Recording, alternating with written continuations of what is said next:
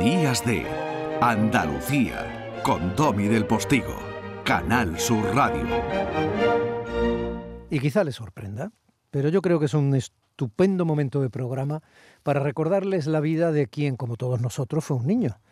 Un niño con muchos problemas a propósito, y quizá esos problemas marcaron parte de su edad adulta, además de la anécdota de que sin saberlo cometería un acto tremendo.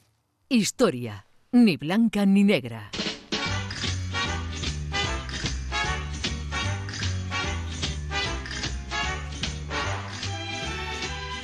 Doña Elvira Roca Barea, buenos días. Muy buenos días, caballero del postigo, ¿cómo está usted? Eh, cuando estoy con usted, enorme. Me alegro muchísimo de, de, proporcionar felicidad tan fácilmente. Así es, así son las cosas y así las decimos. Lléveme de la mano ni más ni menos que a la antigua Grecia. Bueno, pues hoy, digamos, hemos hablado de felicidad, pero tenemos que, que cambiar rápidamente de tono porque vamos a hablar de una historia terrible, de uno de los grandes mitos y de los mitos más estremecedores de los grandes ciclos míticos griegos, ¿no? Y creo que ya en algún momento expliqué que bueno la, la mitología eh, griega en, el, en, lo que se refiere al, a los héroes, al, uh -huh. al, ciclo heroico, se divide en tres grandes eh, ciclos que podríamos llamar, bueno, el, el, ciclo troyano, es el más conocido, uh -huh. el ciclo tebano, del que ahora vamos a hablar, y el ciclo de los argonautas, que si quieres otro día hablamos. Sí, sí, el sí, ciclo tebano, evidentemente, es el más popular de todos, el Edipo, ¿no? El, Sí. el que ya, bueno, dio lugar al complejo de Edipo, fue utilizado por Freud para nombrar eh, ese complejo que existirá o no existirá, pero es popular. Mm. Nuestro Edipo es un personaje Bueno, trágico. recordemos que ese complejo tiene que ver con la fascinación en casos patológicas de un hijo por su madre, ¿no? Exactamente. Por resumirlo, ¿no? Por resumirlo, digamos, es esa especie de enamoramiento eh, que todo varón supuestamente, según el psicoanálisis, experimenta por su madre, que cuando se convierte en una fijación o en un en algo que no se supera una vez está atravesada la infancia, pues condiciona la vida adulta. Sí. Pues eso está basado en la historia de Edipo, que eh, lo decimos así mm, muy rápido, que realmente se casó con su madre y tuvo hijos con ella, ¿no? Mm.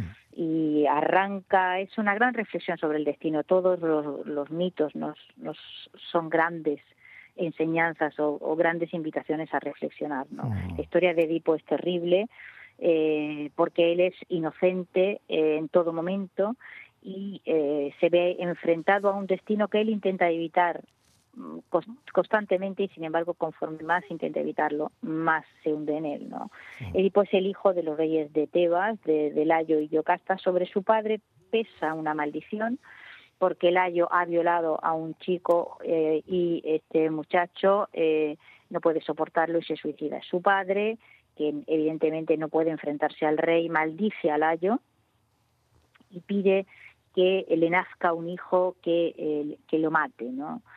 Entendiendo que esto es una de las grandes eh, tragedias que pueden suceder en la vida de, una persona, no solo que seas asesinado, sino que sea tu propio hijo el que te mate. Eh, cuando se casa, mmm, su esposa, que conoce esta maldición, intenta evitar eh, las relaciones eh, con el marido para evitar también el nacimiento de este hijo, pero no lo consigue y, eh, y nace Edipo. Y su padre, que evidentemente eh, no, no quiere que ese hijo viva, eh, no se atreve a matarlo directamente y entonces eh, lo, manda a, a, ser abandonado en el bosque eh, con unos pastores de su, de su palacio, ¿no? de su ciudad. Y lo, estos pastores se, se apiadan de la criatura y en fin en el en el camino hacia el lugar en el que lo tienen que abandonar encuentran a otros pastores y que son eh, de, que son de Corinto que son están al servicio del rey de Corinto. Los reyes de Corinto no tienen hijos y, entonces bueno pues esta criatura desdichada pues pues qué tal si, si le damos una oportunidad de vivir y entonces se lo entregan a estos otros pastores. Edipo lleva los los eh, talones horadados porque ha sido atado con, un, con una cuerda de, cuero y esto provoca que tenga los tobillos inflamados y entonces es, es el, el, origen de su nombre, que significa eh, pies torcidos o pies hinchados, ¿no? y es entregado a los hijos de los, de los, o sea, es entregado como hijo a los reyes de Corinto que lo crían como suyo y Edipo vive, crece pensando que esos son sus padres. Cuando llega ya a una cierta edad, pues eh, oye rumores, eh, le, le, dicen cosas y entonces, como sus padres se niegan a darle ninguna clase de explicación y dice que son tonterías, Edipo, ya príncipe de Corinto, se encamina a donde iban los griegos, incluso en época histórica, cuando se estaban en una encrucijada que no sabían qué hacer, ¿no? que era consultar el oráculo de Delfos, el oráculo del dios Apolo. Eh, y Edipo llega al, al, oráculo, hace su consulta, pregunta por su destino, pregunta por su origen, y el oráculo le responde exactamente lo mismo que, eh, que había hecho con su padre, etcétera, y su madre antes, ¿no? O sea, que él matará a su padre y se casará con su madre. Horrorizado ante esta perspectiva, Edipo decide no regresar a Corinto, porque piensa que los reyes de Corinto son sus padres de verdad. Y entonces eh, abandona el, el, santuario, abandona eh, el lugar del oráculo de Delfos y por el camino se tropieza con su verdadero padre, el rey de, eh, el rey de Tebas, Layo, y las, los séquitos de ambos, bueno, pues colisionan por una cuestión de quién debe abandonar el camino y ceder la preferencia. Edipo como príncipe no reconoce a ese señor. No cuentes más, no cuentes más. Vamos a hacer como en como en las series de televisión americanas, cuando se llega a este momento, nunca sé muy bien por qué, sobre todo los documentales esos de bestias, y se paran y luego te lo repiten, pero para que no se sepa exactamente, aunque todo el mundo sabe qué va a pasar. ¿Te has dado cuenta de la importancia de la tilde? ¿Perdón? La importancia de la tilde, Elvira. ¿Cómo sería, ¿Cómo sería la palabra oráculo si cambiáramos una tilde? Bueno, pues no tenemos por qué cambiarla. hay, hay, cambios que son necesarios, pero otros que son tontos y no, nos llevan a ningún. Bueno, venga, se encuentra con Layo, él era príncipe, él trata de huir de su destino y se lo encuentra a bocajarro. Y se lo encuentra a bocajarro, y entonces en esa discusión en un camino, pues mata al padre. Y, eh, y sigue, él no sabe que es su padre, ni siquiera sabe que es el rey. Y, y entonces, eh, no sabiendo para dónde ir, decide encaminar sus pasos hacia Tebas. Y en el camino de Tebas, eh, pues tiene otro encontronazo con el destino en forma de la esfinge, que es un animal mitológico, eh, hecho de, de, fin, con garras de león y hay, pero tiene rostro humano y tiene alas, que es, un, es uno de esos bichos que mandan los dioses para atormentar un territorio, que se dedica a poner eh, a poner enigmas a, aquellos que encuentran en los caminos que se acercan a Tebas y como nadie los resuelve, pues eh, los, se los devora y se los come. Hombre, lo del enigma es un detalle por su parte muy educado, ¿no? Pero al fin y al cabo eran irresolubles. es, el gran, es un enigma muy popular. Es muy curioso. el que propone la esfinge, bueno, propone varios, pero uno de ellos es muy popular, ¿no? ¿Cuál es el animal, el único animal que camina a cuatro patas, luego camina a dos, luego camina a tres? Sí pues es el ser humano, ¿no? Que primero gatea, luego eh, se desplaza con dos piernas y luego tiene un bastón, ¿no? El hipo resuelve el enigma y esto hace que la que la eh, que la esfinge eh, muera. Y entonces, al haber librado a la ciudad de aquel de aquella terrible plaga, pues se, la, la reina viuda se casa con este joven que ha sido el gran benefactor. Y entonces Edipo realmente se casa con su madre y con ella tiene cuatro hijos. ¿no? Eh, al cabo de un tiempo, de nuevo una peste eh, asola la ciudad, es una maldición de los dioses, Edipo no sabe qué es lo que ha ocurrido y ese es el momento en el que nos sitúa una de las obras literarias más extraordinarias de la literatura universal, que es el Edipo Rey de Sófocles, ¿no?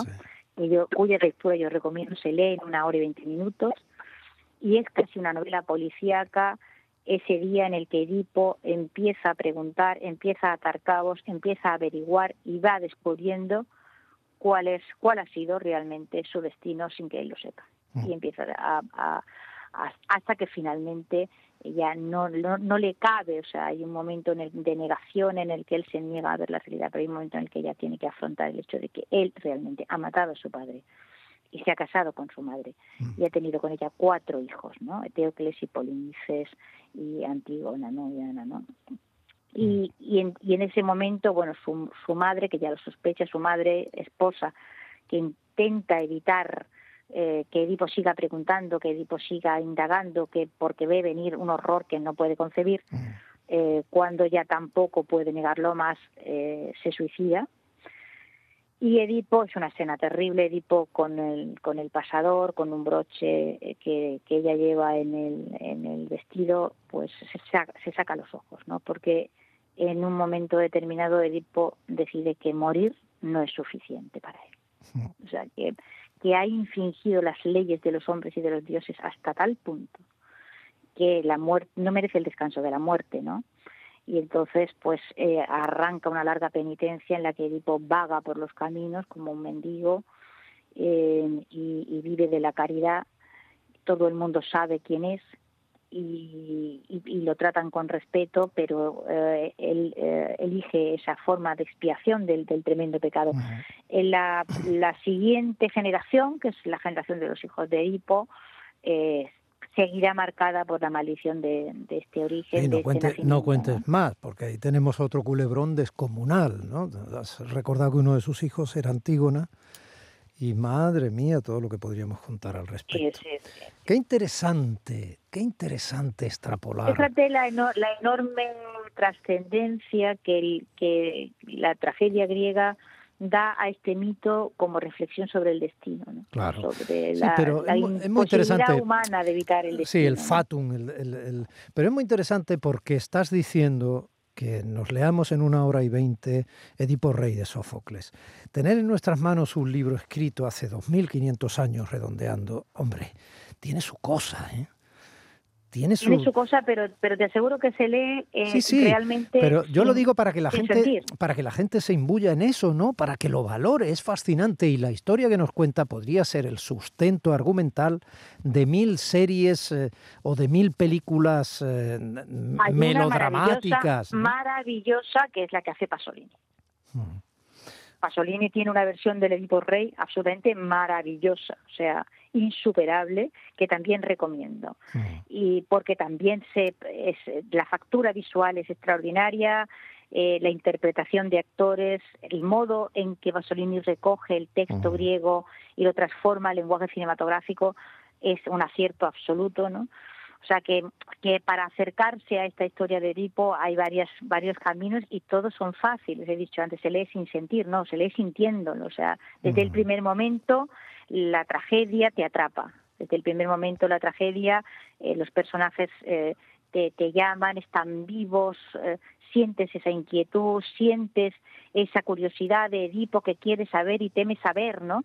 Y todo esto se desarrolla casi en tiempo real, es decir, es un, es, es un día solamente en el que Edipo va, va llamando, va preguntando, se va enterando, va eh, ligando indicios una cosa con otra y uno va sufriendo con él su, su angustia, su angustia de no querer saber pero tener que saber y, finalmente el horror con el que él se encuentra al final de, de aquella investigación, ¿no? Es, es, es, toda esa, toda esa reflexión sobre sobre el destino, sobre nuestra incapacidad para poder escapar al destino que nos, sabes que los griegos eran creían, digamos, que uno nacía, bueno, pues, ellos llamaban el lote, no la moida, o sea, tú naces con tu lote, tu lote viene contigo y con ese vas a, vas a transitar por la vida y es inútil lo que quieres hacer para, para no eh, cumplir con el lote de esas parcas que, que, han tejido el hilo de tu destino en el momento en que naciste. ¿no?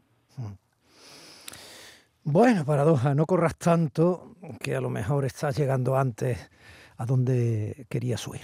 Em, eh, querida mía, vamos a dejar la tilde esdrújula en oráculo y... otro, día, hablamos de otros mitos. De las palabras griegos, Los mitos griegos son una son una maravilla. como sí son una maravilla pero aparte no son solo una maravilla estética sino son una maravilla de, conocimiento y de reflexión no como pasa con los cuentos tradicionales forman parte de ese acervo de eh, conocimiento que la humanidad ha ido acumulando, de grandes reflexiones de, plasmadas en historias particulares, ¿no? Mm. Bueno, la vida, como diría alguien. Doña Elvira Roca, la semana que viene más, un beso enorme. Un beso muy grande, Domi. Hasta la semana que viene. Gracias. Días de Andalucía, con Domi del Postigo, Canal Sur Radio.